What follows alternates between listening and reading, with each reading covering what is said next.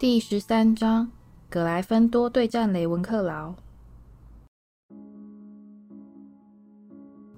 荣恩和妙丽的友谊似乎已经走到了终点，他们两人都气对方气得要命，而哈利觉得他们这辈子大概是永远都不会和好了。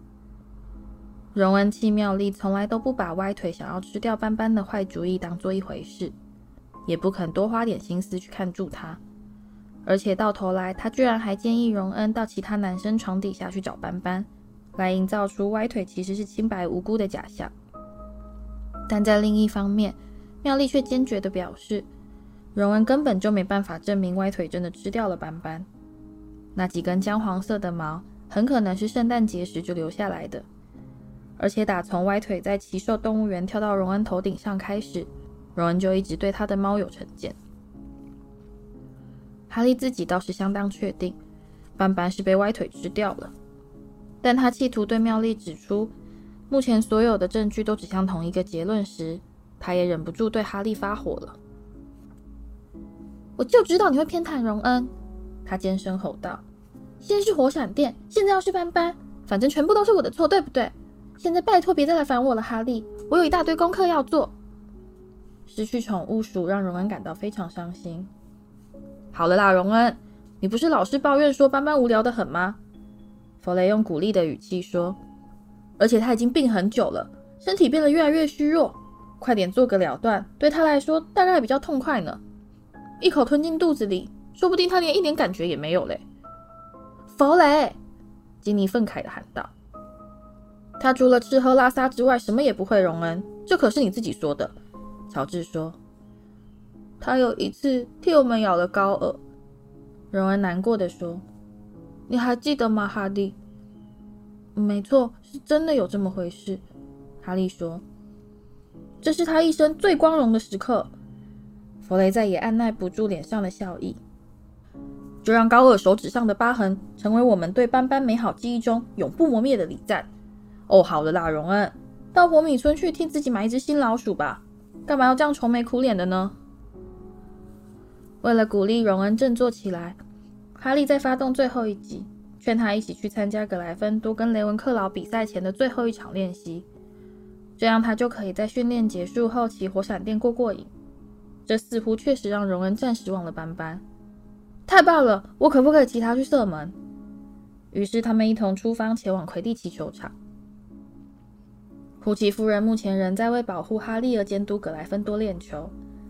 他看到火闪电时，也不禁跟其他人一样大为动容。他在起飞前先把火闪电握在手中，让大家有幸能聆听到他的专业性评论。看看他的平衡感，如果硬要挑光轮系列的缺点的话，那就是轴尾部分稍稍有点倾斜。在用了几年以后，你常常会发现到，它在飞行时形成一种阻力。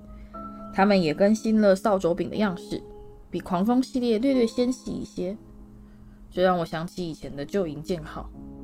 真可惜，它现在已经停产了。我刚开始学飞行的时候就是用银箭号，那也是一种非常棒的老式飞天扫帚。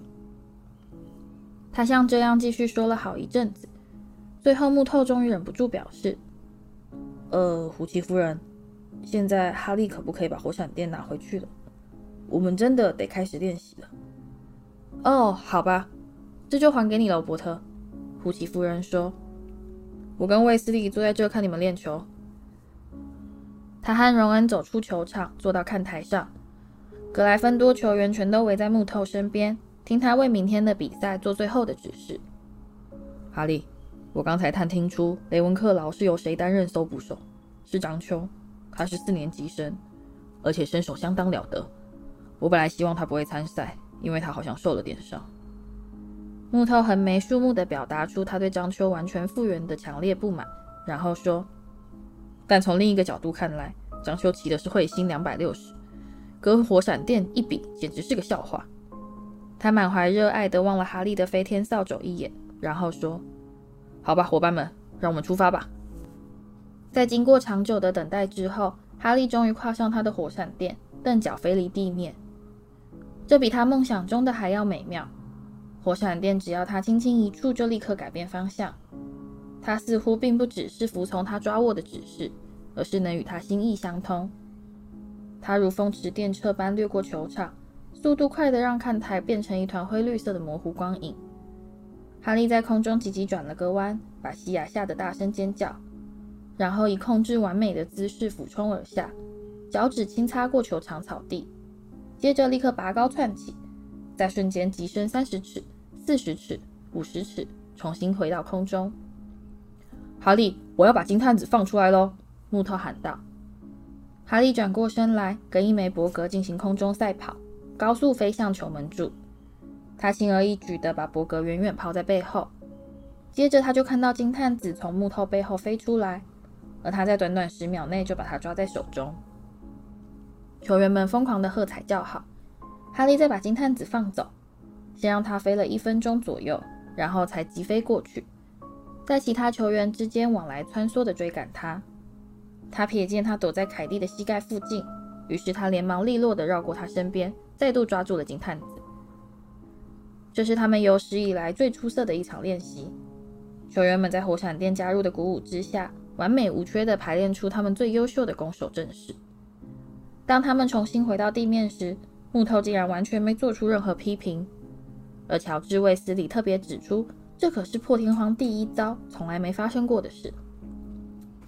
我看我们明天是赢定了，木头说，除非是哈利催狂魔的问题，你应该已经解决了，是吧？对不对？没错，哈利答道。他想到他那虚弱的护法，不禁暗暗希望他能变强一些。腿狂魔不会再出现的啦，奥利弗，邓布利多会看住他们的。弗雷很有把握地说。好吧，希望是这样。木头说。不管怎样，大家今天都表现得非常精彩。我们回塔里去吧，早点上床睡觉。我要在这多待一会儿。荣恩想骑一下火闪电，哈利告诉木头。当其他球员走向更衣室时，哈利却大步走向荣恩。荣恩立刻越过看台边的路障，跑到哈利面前。胡奇夫人早就在座位上睡着了，这给你，哈利说，把火闪电递给荣恩。荣恩脸上露出欣喜若狂的表情，他跨上火闪电，咻的拔高窜身，飞向越来越黑的天空。而哈利则是一面看荣恩飞行，一面沿着球场慢慢兜圈子散步。等到胡奇夫人惊醒过来时，天已经全黑了。他气得怒斥哈利和荣恩为什么不早点叫醒他，并斩钉截铁地命令他们立刻返回城堡。哈利把火闪电扛到肩上，跟荣恩一起走出阴暗的看台。他们一路上仍在热烈地讨论火闪电完美顺畅的行进律动，卓越非凡的瞬间加速。和无比精准的转弯角度。他们在走到一半时，哈利无意间往左方瞥了一眼，赫然看到了某个让他心头猛然一震的东西——一对在黑暗中闪闪发亮的眼睛。哈利停下脚步，心脏在胸腔中砰砰狂跳。“怎么啦？”荣恩问道。哈利指了一下，荣恩掏出魔杖，低声念道：“卢莫斯。”一道光芒越过草坪，射到一棵树的根部，照亮了它的枝桠。而那头俯蹲在出萌新芽间的生物正是歪腿。滚开！荣恩怒吼，弯下腰来抓起草地上的一块石头。但他还来不及展开行动，歪腿的姜黄色长尾巴就咻的一闪，失去了踪影。你看到了吧？荣恩愤怒地说，把石头重新抛到地上。他还是放他在外面四处乱晃。他现在大概是吞了一两只鸟，好把斑斑给冲下去。哈利什么也没说，他深深吸了一口气，一股解脱感渗透他的全身。在刚才那一刻，他十分确定那必然就是狗灵的眼睛。他们再度往城堡的方向走去。哈利刚才惊慌失措的表现让他自己觉得有点糗，所以他并没有再跟荣恩说话。在他们踏入灯火通明的入口大厅前。他一路上都是双眼直视前方，不敢再随便东张西望。第二天早上，哈利是在同寝室的其他男孩的簇拥下到楼下去吃早餐。他们好像全都认为火闪电至少要有一支荣誉军护送才算像样。在哈利踏进餐厅时，大家的头纷纷转向火闪电，室内立刻出现一阵响亮的兴奋耳语。哈利看到史莱哲林球员全都露出一副吓呆的傻相，心里觉得非常痛快。你看到他那张笨脸了吗？荣恩回头望着马粪，满心愉快地说：“他完全不敢相信，这真是太棒了。”穆特同样也对火闪电所引起的骚动感到与有荣焉。把它放在这吧，哈利，他说，把扫帚放到餐桌正中央，并仔细调整方向，特意把厂牌名露出来。雷文克劳和赫夫帕夫桌边的人立刻涌过来看。西追迪格里走过来。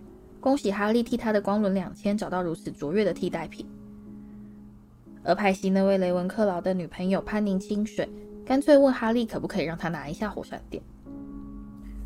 好了好了，潘妮，别把它给弄坏了。派西在他仔细检查火闪电时热心表示，潘妮跟我打了一个赌，他告诉球队，用十个金加龙赌这比赛是谁获胜。潘妮放下火闪电。跟哈利道了声谢，回到自己的餐桌。哈利，拜托你一定要赢！派西急促的轻声说：“我根本就没有十个金加龙。”好，我马上就来，潘妮。然后他就急忙赶过去，跟他共享一片吐司。你确定能控制得了那根扫帚吗，波特？一个懒洋洋的冷漠嗓音说。拽哥马粪走过来看火闪电，克莱和高尔站在他的背后。是啊，我想可以吧。哈利随口答道。它有一大堆特殊功能，是不是？马粪说，眼中闪出恶意的光芒。真可惜，没再多附上一个降落伞，以免你跟催狂魔靠得太近。克莱和高尔痴痴窃笑。真可惜，你身上没再多附上一只手臂，马粪。哈利说，要不然他就可以替你抓到金探子了。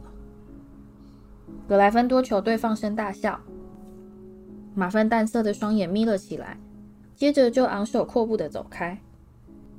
他们望着他走到史莱哲林球队面前，他们所有的人头立刻凑到一起，显然是跟马粪探听哈利的飞天扫帚是否真的是火闪电。在十一点差一刻时，格莱芬多球队出发前往更衣室。今天的天气跟他们和赫夫帕夫比赛时可说是有天壤之别。这是一个清朗凉爽的晴天，吹着轻柔的微风。这场比赛目前看不出有任何显见的危机，而哈利虽然相当紧张，却也开始感受到一种唯有魁地奇比赛才能带来的兴奋感。他可以听到学校其他师生开始涌入外面的看台。哈利脱下他的黑色长袍制服，把魔杖从口袋里掏出来，塞到他准备穿在魁地奇球袍下的 T 恤里面。他希望自己根本就不需要用到它。他突然好奇地想到，不晓得陆平教授现在是不是也坐在观众席上看比赛？大家都知道我们该怎么做。穆特在他们准备走出更衣室时表示：“我们要是再输掉这场比赛，就完全没有获胜的机会了。大家只要表现得像昨天练习时那样，就不会有问题了。”他们在震耳欲聋的欢呼声中踏进球场，穿着蓝色球袍的雷文克劳球队已经站在球场中等待。他们搜捕手张秋是全队唯一的女孩子，她大约比哈利矮一个头，而哈利虽然很紧张，却无法不注意到她惊人的美貌。在两队球员各自排在自己队长身后，一对一的面对站好时，张秋对哈利嫣然一笑，让他感到胃中有某个部位微微一颤，而他心里清楚得很，这绝对不代表他的胃出了毛病。木头、达维，握手吧。胡奇夫人轻快地说：“木头跟雷文克劳的队长握手，骑上扫帚，听我口哨，三、二、一。”哈利蹬脚飞入空中，而火闪电冲得比其他所有扫帚更高更快。他沿着看台边绕场滑翔，开始眯眼搜寻金探子的踪影，并仔细聆听由卫斯理双胞兄弟的好友李乔丹负责播报的实况报道。他们起飞了。这场比赛最令人振奋的特点，就是由格莱芬多哈利波特所骑的火闪电。根据飞天扫帚行路的说法，火闪电将会成为今年世界杯国家代表队采用的飞天扫帚型号。乔丹，能不能请你告诉我们目前的比赛战况？麦教授的嗓音插嘴说道：“没问题，教授，只是在此先提供一点背景资料嘛。顺带一提，火闪电拥有内建的自动刹车和。”乔丹。好吧，好吧，目前球落在葛莱芬多手中。凯蒂飞向球门柱，哈利飞快掠过凯蒂身边，往相反的方向飞去，开始凝神往四周搜寻金色的光芒。他注意到张秋紧紧跟在他的身后，他的确是一名出色的飞行高手。他老是冷不防地从哈利身边窜过去，逼得他不得不改变方向。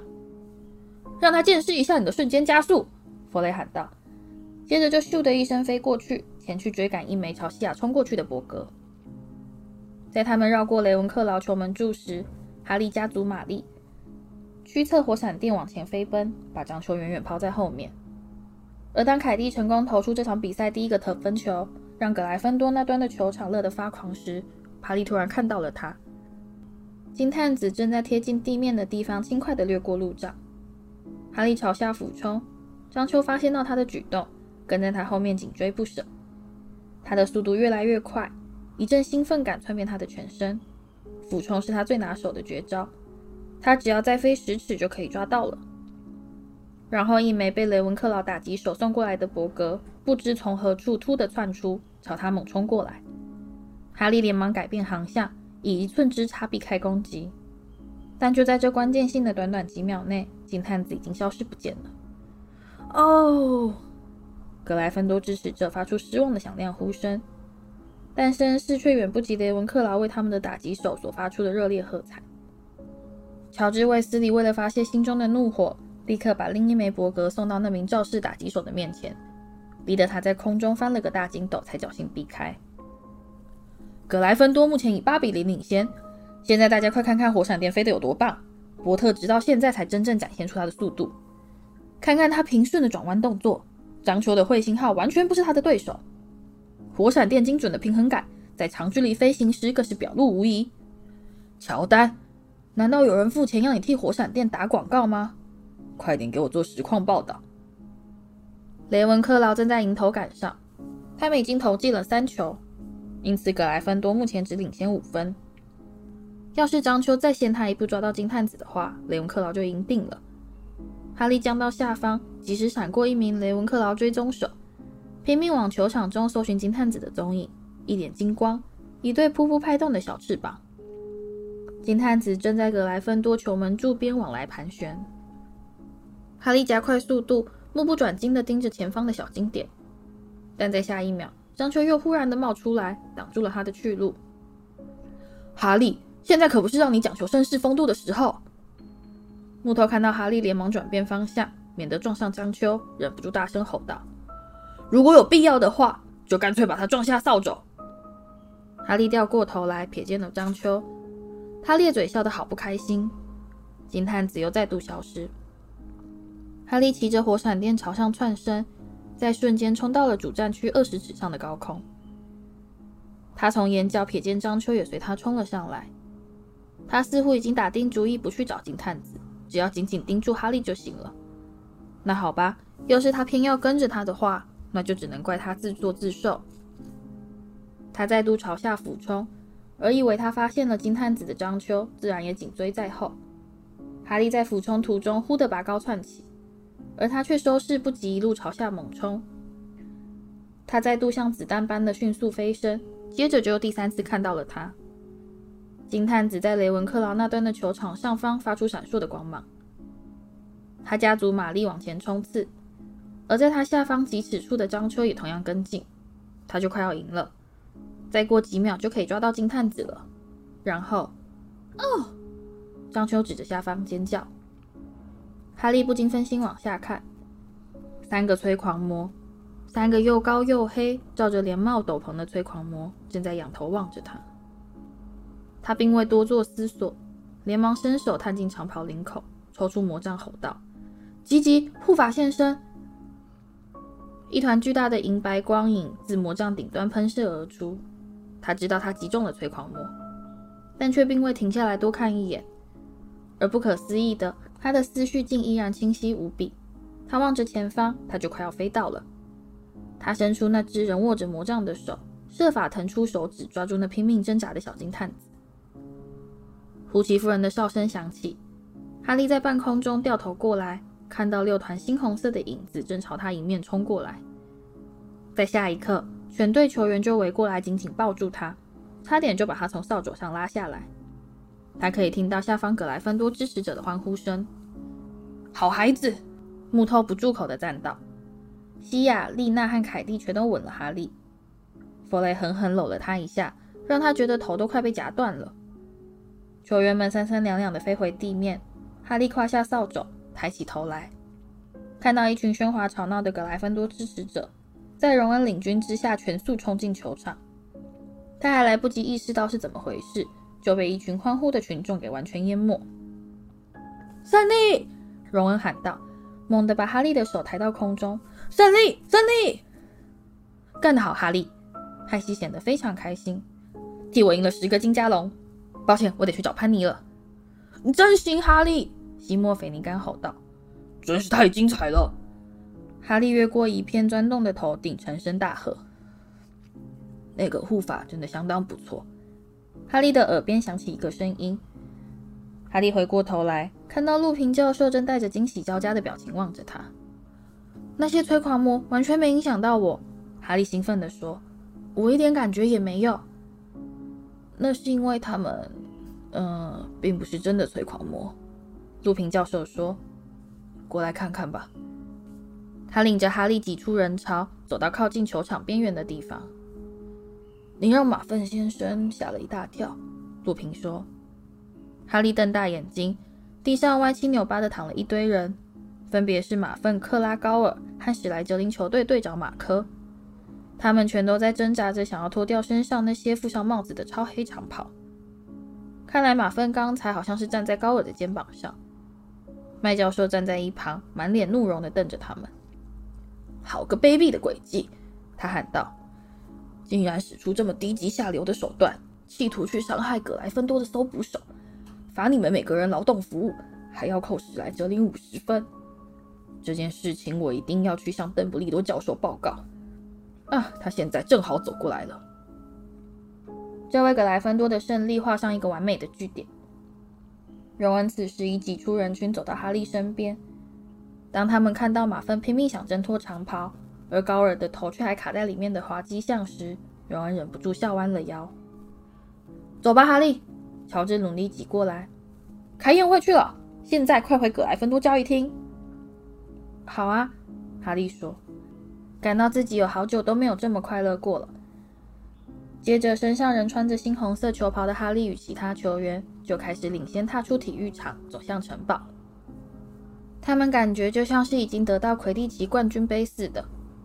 宴会持续了一整天，大家直到深夜还不曾散去。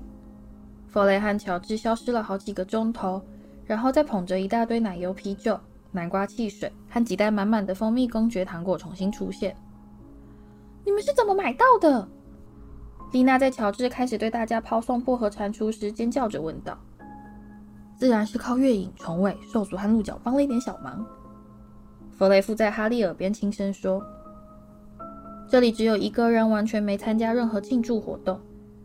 妙丽竟然还不可思议地独自窝在角落，努力阅读一本书名为《英国麻瓜之家庭生活与社会习惯》的砖头书。哈利在弗雷和乔治开始抛奶油啤酒瓶、耍把戏时离开餐桌，走到妙丽面前。“你有来看比赛吗？”他问他。“我当然有啊。”妙丽用一种出奇高亢的嗓音答道，但却并没有抬起头来。而且我很高兴我们赢了，我也觉得你的表现真的很棒。但我现在必须赶在星期一前把这本书给念完。好了啦，妙丽，过来吃点东西嘛。哈利说，并回头望着荣恩，暗暗猜想荣恩现在心情有没有好到愿意跟妙丽席战和好。我不行了，哈利，我还有四百二十二页没念呢。妙丽说，现在她的语气听起来有点歇斯底里。何况。他同样也回头瞥了荣恩一眼，他才不希望我过去呢。这个理由倒是无法辩驳，因为荣恩恰好就选在这一刻大声表示：“要是斑斑没被吃掉的话，现在就可以拿点糖酱苍蝇去喂它。它以前最爱吃这个了。妙丽突然哭了出来，哈利还来不及说或是做任何事，他就已经把大叔夹在腋下，戳戳噎噎的冲上通往女生寝室的楼梯，一下子就跑不见了。难道你就不能放过他吗？哈利平静的问荣恩。不能，荣恩断然答道。要是他能表现出一点点抱歉的样子也就罢了，但这个妙丽偏偏死都不肯认错。他直到现在还是摆出一副班班只不过出门去度假似的德行。格莱芬多的宴会一直到麦教授在凌晨一点，身披格子呢睡袍，头罩严密法王走进来，坚持要他们全都上床睡觉时才宣告结束。哈利和荣恩爬楼梯回到寝室，一路上仍在讨论这场魁地奇球赛。最后，早已累得精疲力竭的哈利终于爬上床，拉上四柱大床的帘幕，遮住一道月光，再躺下来，几乎在瞬间陷入梦乡。他做了一个非常奇怪的梦，他扛着火闪电，随着某个银白色物体，随着某个银白色的物体在森林里行走。那个物体在前方的树丛中穿梭前进，而他只能在叶缝间惊鸿一瞥地看到他的影子。他加快脚步，急着想要赶上他，但他走得越快，他的猎物也动得更快。哈利拔足狂奔，而他听到前方响起一阵越来越急促的蹄声。现在他用尽全力往前飞奔，而他可以清楚听到前方疾驰的蹄声。他绕过转角，踏入一片林中空地，然后，妈，不！哈利仿佛脸上被打了一拳似的，立刻惊醒过来。他在一片漆黑中看不清是怎么回事，于是他开始伸手摸索旁边的帘幕。他可以听到四周有东西在动，接着吸墨菲尼干的声音就从房间另一端传过来。怎么回事？哈利觉得他好像听到寝室大门“砰”的关上的声音。最后，他终于摸到了帘幕间的空隙，于是他赶紧把帘幕扯开。而丁·汤马斯也在同一时间点亮了他的灯。荣恩坐在他的床上，床边的帘幕有一边被撕裂，他脸上带着无比惊恐的表情。布莱克，天狼星，布莱克带着一把刀。什么？就在这里，就是刚才，他割开了帘幕，把我吵醒。你确定你不是在做梦吧，荣恩？丁说。看看我的帘幕。我告诉你，他刚才就站在这里。他们全都爬下床，哈利率先走到寝室门前，接着他们就全速冲下楼梯。他们身后的房门纷纷敞开，睡意朦胧的嗓音在他们背后喊着：“是谁在大叫啊？你们在干嘛？”残余的炉火照亮了交易厅，里面依然散落着宴会遗留下来的残迹，这里看不到一个人影。你确定你不是在做梦吧，荣恩？我告诉过你，我看到他了。怎么这么吵啊？麦教授已经叫我们上床睡觉了。哎，几个女孩披着睡袍，呵欠连连的从楼梯走下来。男孩们也纷纷重新出现。太好了，我们要再继续开宴会吗？弗雷·卫斯理开心地说。所有人全都回到楼上去。派西匆匆赶进交易厅。边说边把男学生主席徽章别在他的睡衣上。派西，天狼星，布莱克，荣恩虚弱地说，跑到我们寝室里面，拿着一把刀把我吵醒。教研厅变得一片死寂。胡说！派西带着震惊的表情说：“你吃太饱了，荣恩，所以才会做噩梦。”我告诉你，听着，我说够了。麦教授也来了。他踏进交易厅，用力摔上画像洞口大门，愤怒地瞪着大家。葛莱芬多赢球，我当然是非常高兴，但你们实在越来越不像话了，派西，你太让我失望了。我绝对没有允许他们这么做，教授。派西愤愤不平地鼓起胸膛。我正在叫他们全都回到床上去呢。我弟弟荣恩做了一个噩梦。那不是噩梦，荣恩吼道。教授，我醒过来，看到天狼星布莱克站在我的面前，手里还拿着一把刀。麦教授瞪大眼睛望着他。别这么荒唐，卫斯理，他怎么有办法穿越画像洞口？问他。荣恩竖起一根颤抖的手指，指着卡多甘爵士画像的背面，就问他有没有看到。麦教授狐疑地瞪着荣恩一眼，再推开画像，爬到外面。整个交易厅的人全都屏息倾听。卡多甘爵士，你刚才是不是放了一个男人进格莱芬多塔？正是如此，我的好夫人呐！卡多甘爵士喊道。交易厅里外全部陷入一片惊骇的沉默。你你有？麦教授说。可是可是有通关密语啊！这他自然知晓。卡多甘爵士骄傲地说：“夫人呐，整整七日之密语，他全都谨记在心。他还拿着一张小纸头，一字不漏的念给我听的嘞。”麦教授重新从画像洞口爬进来，面对吓坏了的群众，他的脸色白得像粉笔似的。是哪一个人？他的声音在颤抖。是哪一个笨到无药可救的人？把这礼拜的通关密语全写下来，然后把它到处乱扔。接下来是一片死寂，只听见几声最细微的惊恐尖叫。从头顶到毛茸茸拖鞋里的脚趾全都在抖个不停的奈威·龙巴顿，此时缓缓地把手举了起来。